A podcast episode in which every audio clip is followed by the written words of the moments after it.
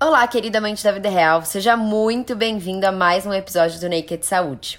Aqui quem tá falando é Helena e o tema de hoje é vegetarianismo. Você sabe qual a forma correta para se tornar vegetariano? Um atleta vegetariano tem um rendimento pior? E por que você deve ou não adotar esse estilo de vida? Você sabe? Para esclarecer de uma vez por todas essas dúvidas, convidamos a Thaís Ottoni, a Marcela Warsman e a Rafa Sinesgali para desvendar todos os mitos e verdades sobre vegetarianismo. Então fica ligado. Está começando mais um episódio do Naked Cast, um podcast feito pela marca Naked Nuts para amantes da vida real que buscam informação de qualidade de forma leve, didática e objetiva. Espero que goste. Então, para começar, a Thais Ottoni vai explicar um pouco melhor para a gente quais os cuidados que devem ser tomados ao virar vegetariano. Oi, pessoal. Meu nome é Thais Ottoni, sou nutricionista, especialista em nutrição clínica esportiva e hoje a gente vai falar sobre quais os cuidados ao adotar uma dieta vegetariana. Quando a gente decide mudar a nossa alimentação de uma dieta onívora para uma dieta vegetariana, onde a gente vai ter uma redução no consumo de proteínas de origem animal, é, o mais importante é saber como que a gente vai substituir esses nutrientes, principalmente proteínas, né? E aí as proteínas elas são formadas por aminoácidos. Esses aminoácidos a gente divide em aminoácidos essenciais e os não essenciais. É, na dieta vegetariana a gente se preocupa principalmente com os aminoácidos essenciais, que são aqueles que o nosso corpo não consegue produzir, então eles têm que ser fornecidos pela alimentação. Além das proteínas, algumas vitaminas aí são importantes, vitamina B12 é, e o ferro, que é as nossas principais fontes, as nossas maiores fontes são as, as, os alimentos de origem animal mas nos, nos alimentos de origem vegetal a gente também consegue encontrar, a gente só tem que ter uma, uma variedade maior e um consumo maior desses alimentos.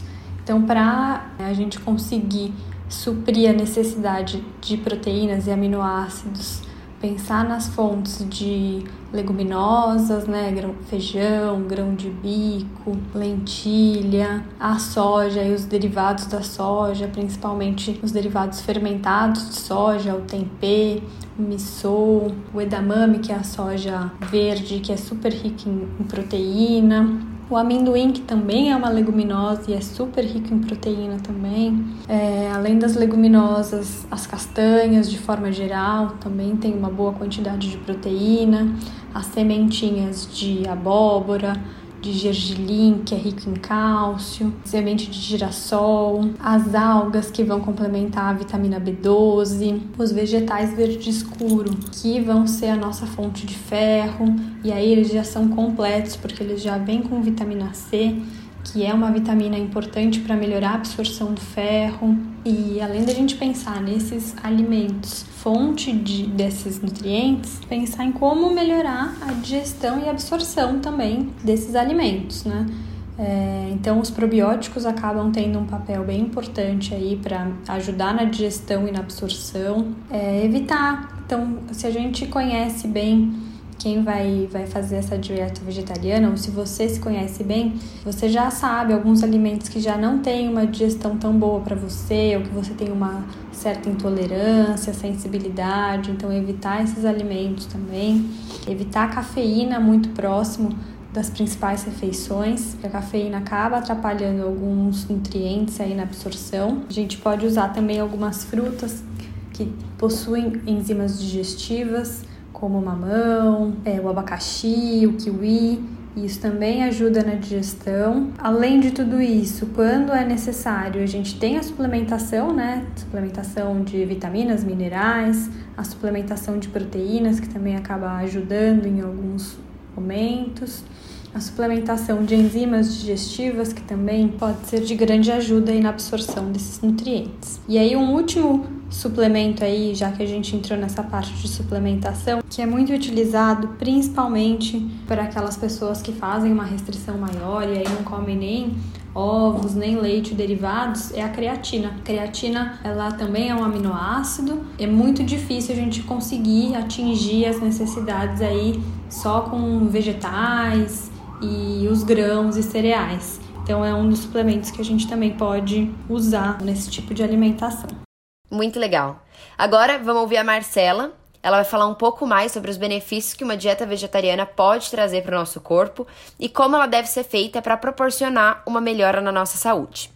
Oi, aqui é Marcela Worsman, eu sou nutricionista e hoje eu vou falar sobre benefícios do vegetarianismo. O vegetarianismo é um assunto que tem se falado muito atualmente, né? Mas não dá para falar que o vegetarianismo está na moda, porque modas são passageiras e o, o vegetarianismo, na minha opinião, ele veio para ficar, porque justamente ele tem bastante respaldo científico por trás dele, né? Embasamento nutricional para justificar essa escolha alimentar, quando isso faz sentido para a pessoa é, oferecendo uma alimentação equilibrada, saudável, nutritiva para quem faz ela da forma correta, né? Existem diversos motivos para uma pessoa decidir ser vegetariana, mas os principais são por ética animal, né? Então, você é, não, não ser uh, conivente com qualquer tipo de abuso ou sofrimento animal. Tem a parte do, do do planeta, né? De você cuidar mais do planeta. A gente sabe que os alimentos de origem animal, eles provocam um impacto ambiental maior do que os de origem vegetal. E tem também as pessoas que têm buscado o vegetarianismo pela parte da saúde, por, por querer ter mais saúde, promover saúde através da alimentação. E daí, aqui que a gente entra na parte científica, né, desse assunto. Não basta apenas você retirar do cardápio os alimentos de origem animal, né? Retirar as carnes, retirar ovos e laticínios e não repensar repensar a alimentação como um todo. É, você simplesmente retirar, você não vai promover mais saúde para você se você não equilibrar a alimentação, né? Então, o que vai promover saúde, o que faz bem para a saúde no vegetarianismo, é que ele seja seguindo o modelo plant-based que a gente chama hoje em dia, né? Que é você ter uma alimentação mais natural possível, né? De origem vegetal, mas o mais natural possível, o, o mais íntegra, integral possível, né? O alimento na sua forma mais íntegra, o menos processado, menos refinado, menos menos aditivado. Então, você escolher alimentos, comida de verdade, né? Comer os cereais, as leguminosas, as raízes, verduras, legumes em geral, sementes, castanhas. É, e com isso, você, você equilibrar todos esses grupos para você ter tudo que você precisa. A gente sabe que essa forma de se alimentar, ela é suficiente, né? Quando bem equilibrada, e ela é muito rica em micronutrientes, principalmente antioxidantes, que a gente sabe que tem uma grande grande influência na nossa saúde. Então, é, é possível, né, ser vegetariano, ser vegano, ter saúde e comer bem também, né? Não é uma alimentação que restringe, muito pelo contrário. Se você entender bem o funcionamento dela, ela abre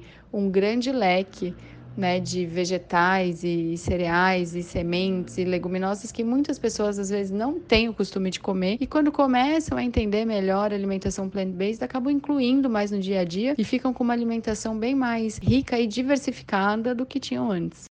Perfeito. E para finalizar, a gente convidou a médica do esporte Rafa Sinisgali para explicar se o vegetarianismo pode ou não trazer algum dano para o rendimento durante o exercício físico. Fala pessoal, tudo bem? Aqui é a Rafaela Sinisgali, médica do esporte, e hoje eu vou falar sobre vegetarianismo. Bom, para falar sobre vegetarianismo é importante explicar alguns conceitos. Existem quatro principais tipos de dietas vegetarianas: as veganas ou vegetarianas estritas, que excluem todos os alimentos de origem animal, as ovo-lacto-vegetarianas, que excluem as carnes de origem animal, mas incluem os laticínios e ovos, as lacto-vegetarianas, que excluem as carnes e ovos, mas incluem os laticínios, e as ovo-vegetarianas, que excluem as carnes e laticínios, mas incluem os ovos. Bom, é possível um atleta seguir uma alimentação vegetariana? Com certeza sim. Analisando nutricionalmente, é super possível seguir uma alimentação vegetariana e ter um excelente rendimento nos treinos.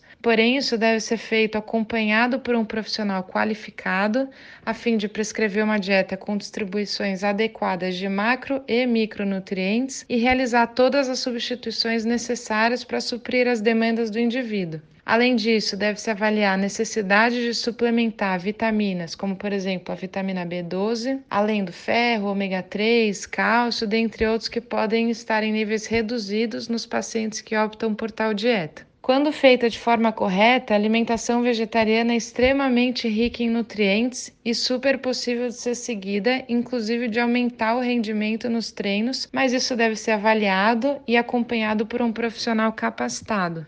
Muito bom. Esse episódio foi muito legal e tirou várias dúvidas que eu tinha sobre o vegetarianismo.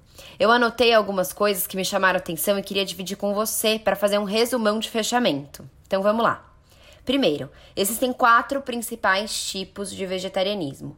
Isso a Rafa falou durante a fala dela, que foi essa última que vocês ouviram. Algumas suplementações elas podem ser necessárias no momento de transição e por isso é importante ter o acompanhamento de um profissional da saúde. Apenas tirar a proteína animal não vai promover mais saúde para você. É preciso que você busque consumir outras proteínas e vitaminas. Um atleta com certeza consegue seguir uma dieta vegetariana e ter um alto rendimento. E os probióticos, eles são muito importantes para te ajudar na digestão.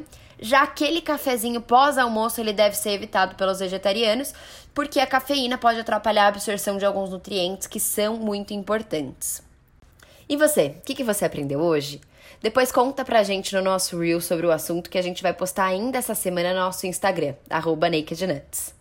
E antes da gente encerrar, eu queria agradecer aos nossos convidados, a Thaís, a Marcela e a Rafa, por terem dividido esse conteúdo tão rico conosco.